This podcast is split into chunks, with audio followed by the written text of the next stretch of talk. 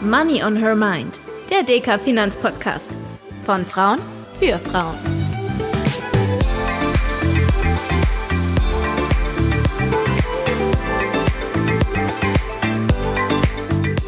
Hallo und herzlich willkommen zu einer neuen Folge von Money on Her Mind, dem DK Finanzpodcast von Frauen für Frauen und alle die von euch, die mehr über das Thema Geldanlage lernen möchten.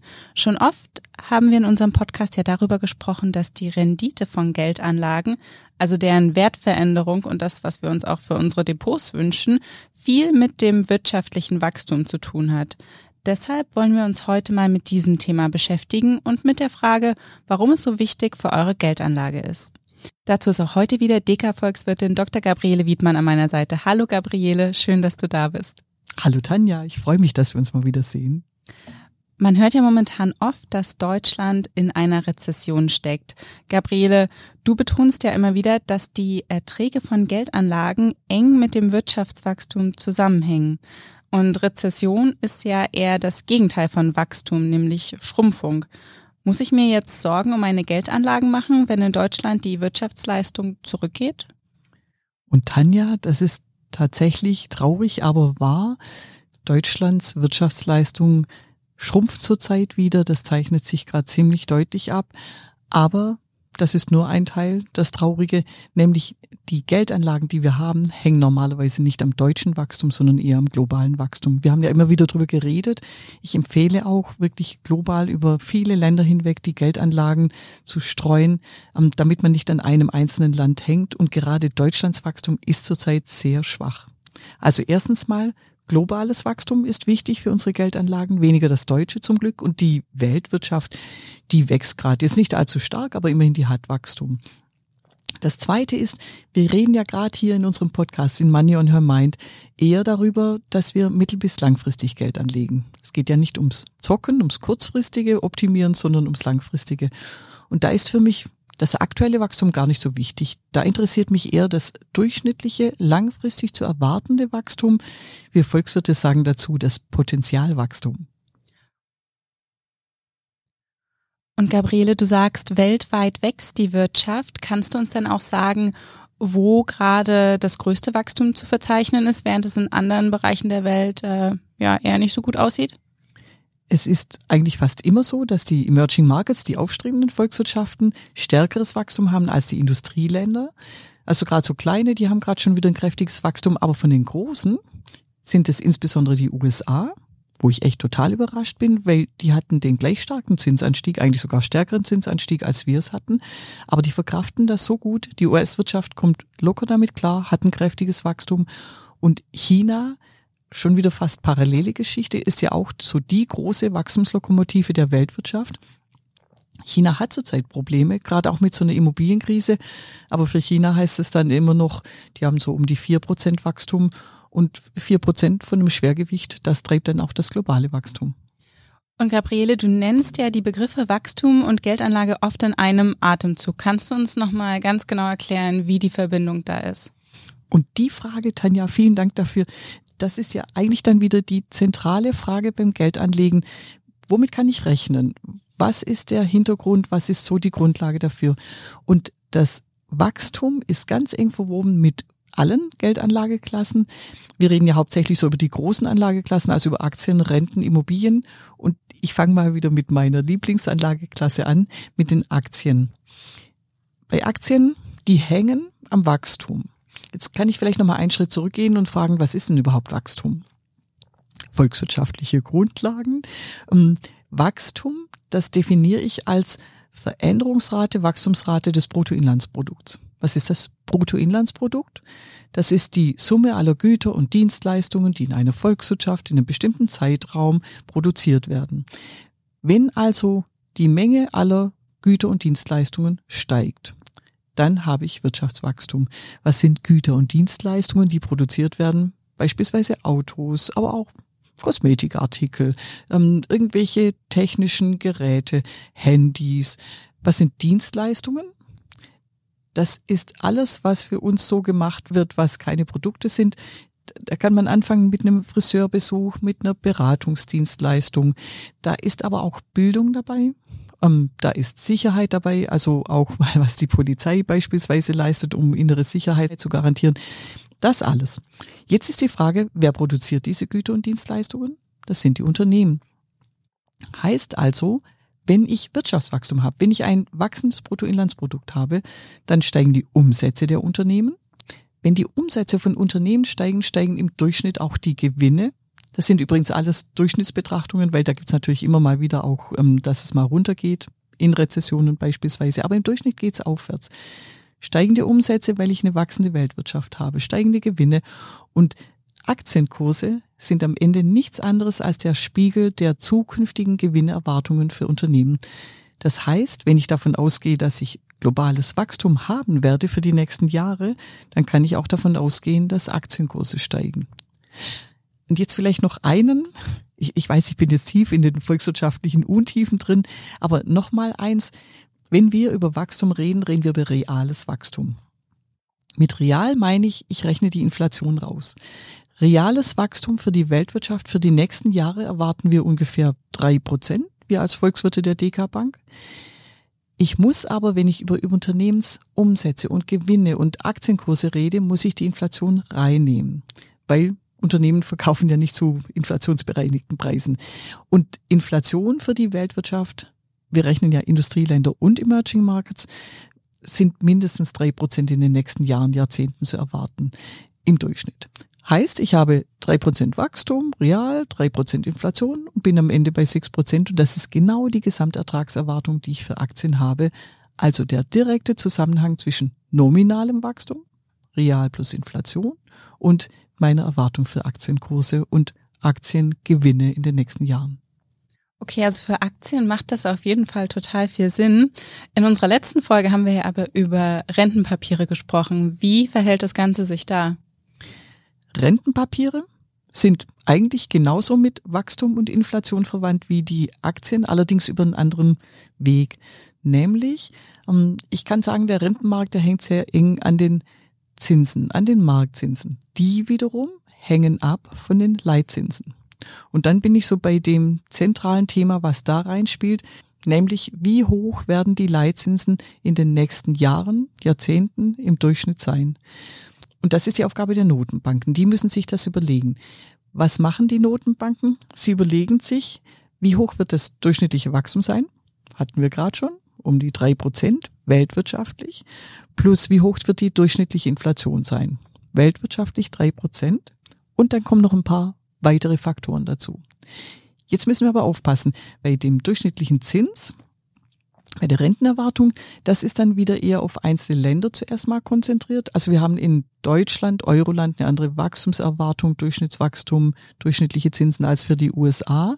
Aber auch da mitteln wir wieder über die ganze weite Welt, wären dann eigentlich bei den 6 Prozent, wenn ich so nehmen will, von den Aktien. Aber Vorsicht, das sind weitere Faktoren. Und das ist dann das, was am Rentenmarkt ganz stark bestimmt ist. Da ist dann beispielsweise, wie viel sparen die Leute zurzeit, wie viel ist Kapital vorhanden. Weil am Rentenmarkt die Preise, die sich da bilden, ähm, das sind Preise, da geht es um Nachfrage und Angebot von Kapital. Also wird viel gespart, wird tendenziell wenig oder viel nachgefragt für Investitionen. Und das bestimmt neben der, ähm, neben den Entscheidungen der Zentralbanken den Marktzins. Fazit, Dadurch, dass ich bei den weiteren Faktoren hauptsächlich bremsende Faktoren habe zurzeit, und das wird noch ziemlich lange anhalten, ähm, erwarten wir für den Rentenmarkt eher drei Prozent als Gesamtertrag, also im Vergleich zum Aktienmarkt deutlich weniger. Nochmal, also diese weiteren Faktoren, zurzeit wird brutal viel gespart in der Welt weil die demografische Entwicklung so ist. Es gibt relativ viel alte Menschen, die fürs Alter vorsorgen, also mehr sparen als Investitionsnachfrage. Investitionsnachfrage wird gebremst dadurch, dass tendenziell zurzeit mit Digitalisierung, ähm, auch mit dem Zurückfahren von so, diese Industrialisierungsbewegung in China ist nicht mehr so stark. Da braucht man weniger Kapital, also mehr Angebot von Kapital, weniger Nachfrage und das lässt dann so die Marktzinsen eher unten bleiben. Und Jetzt kommt noch dazu, Aktien sind ja risikoreicher als Renten. Aktien sind Eigenkapital, da stehe ich viel mehr im Risiko als beim Fremdkapital bei Renten. Und auch diese höhere Risikoprämie am Aktienmarkt sorgt dafür, dass ich für Aktien deutlich mehr Rendite erwarte als für Renten.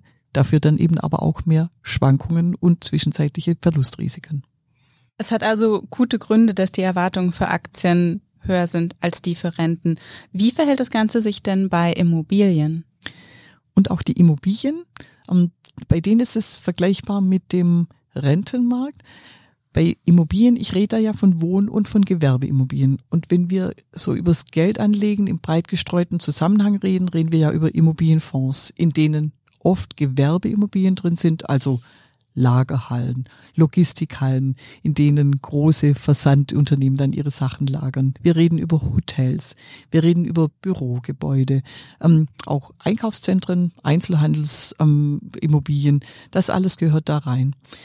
Und da ist jetzt wieder die Frage bei Immobilien, wie werden sich die Werte von den Immobilien entwickeln und wie entwickeln sich die Mieten bei den Immobilien. Auch da ist die Überlegung, die Werte hängen, die Wertentwicklung hängt stark am weltwirtschaftlichen Wachstum. Wenn Unternehmen wachsen, wenn die mehr Immobilien brauchen, dann steigen auch die Preise. Und die Mietpreise, die Mietentwicklung, auch die hängt so am Durchschnittszins. Am Ende, auch da wieder, wenn ich das alles zusammenzähle, zusammenrechne, komme ich bei Immobilien bei ungefähr drei Prozent raus. Die haben zurzeit eher eine schwierige Phase, weil ja im Augenblick die Zinsen eher hoch sind.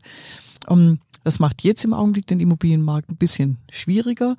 Dafür, wenn die Zinsen dann wieder fallen, dann wird der Immobilienmarkt auch wieder davon profitieren und wieder richtig schön durchstarten. Auf zehn Jahre drei Prozent, die können klappen. Ja, das klingt für mich eigentlich alles ganz logisch, was du erklärt hast, Gabriele. Was mich natürlich auch noch interessieren würde, ist, wie findet ihr Volkswirte denn heraus, wie hoch das zukünftige Wachstum sein wird? Also nicht nur der Ist-Zustand, also eine Glaskugel wird es nicht sein, oder?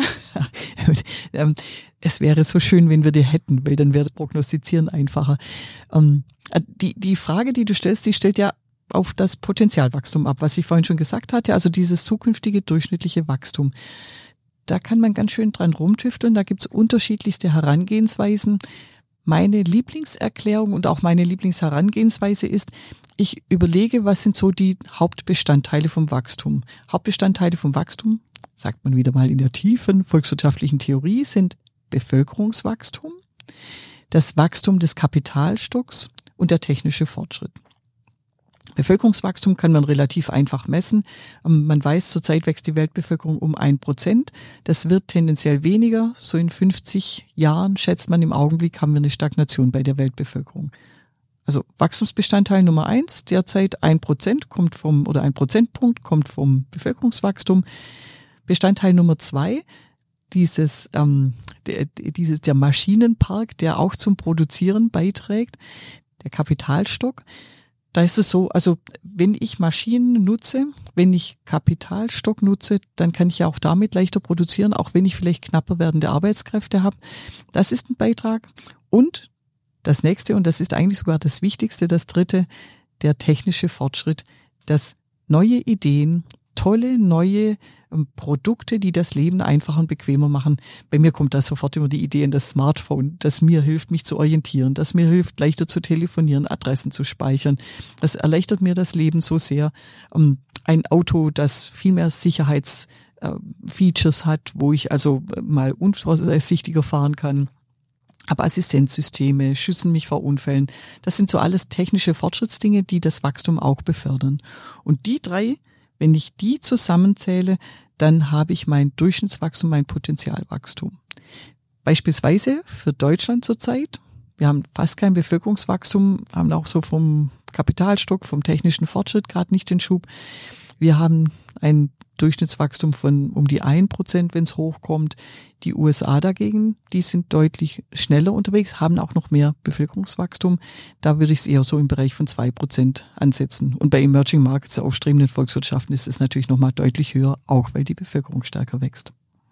Okay, also wenn wir da nochmal kurz drauf schauen, also Länder wie Indien, China oder Indonesien, ähm, dass die stärker wachsen als Deutschland oder die USA, das liegt direkt am Bevölkerungswachstum?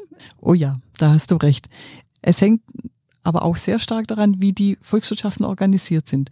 Also habe ich funktionierende Abläufe mit ein Unternehmen kann gegründet werden, es kann arbeiten, es gibt Wettbewerb, ein Wettbewerb, der ja die Unternehmen anstachelt, mehr technischen Fortschritt zu haben, dass die Unternehmen anstachelt, auch bessere Produktionsabläufe zu haben, also ihren Kapitalstock aufzubauen.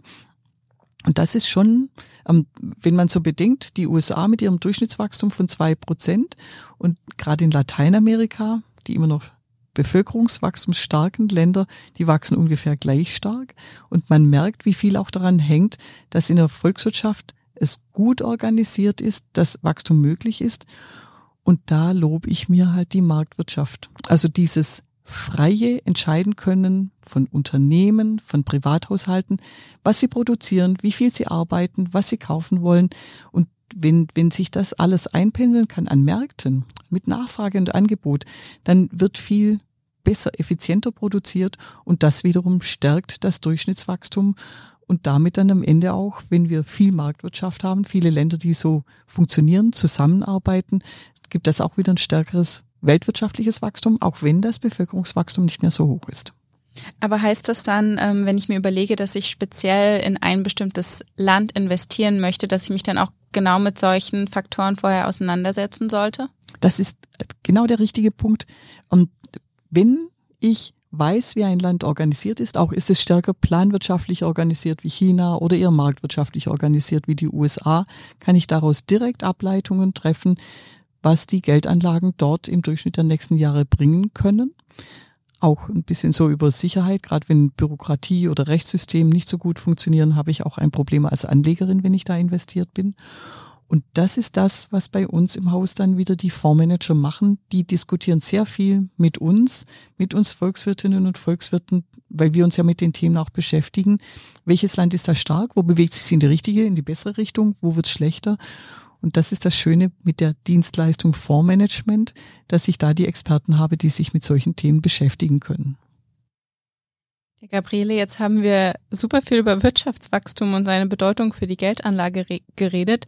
Mich würde aber auch interessieren, wie ihr Volkswirte herausfindet, wie stark das Wachstum in den einzelnen Ländern ist und wie ihr genau die Sache mit der Glaskugel, die zukünftigen Entwicklungen ähm, prognostiziert. Ich glaube aber, das nehmen wir uns am besten für unsere nächste Folge vor. Und wir würden uns natürlich freuen, wenn auch ihr in zwei Wochen wieder reinhört und mit dabei seid. Vielen Dank und bis bald. Bis zum nächsten Mal.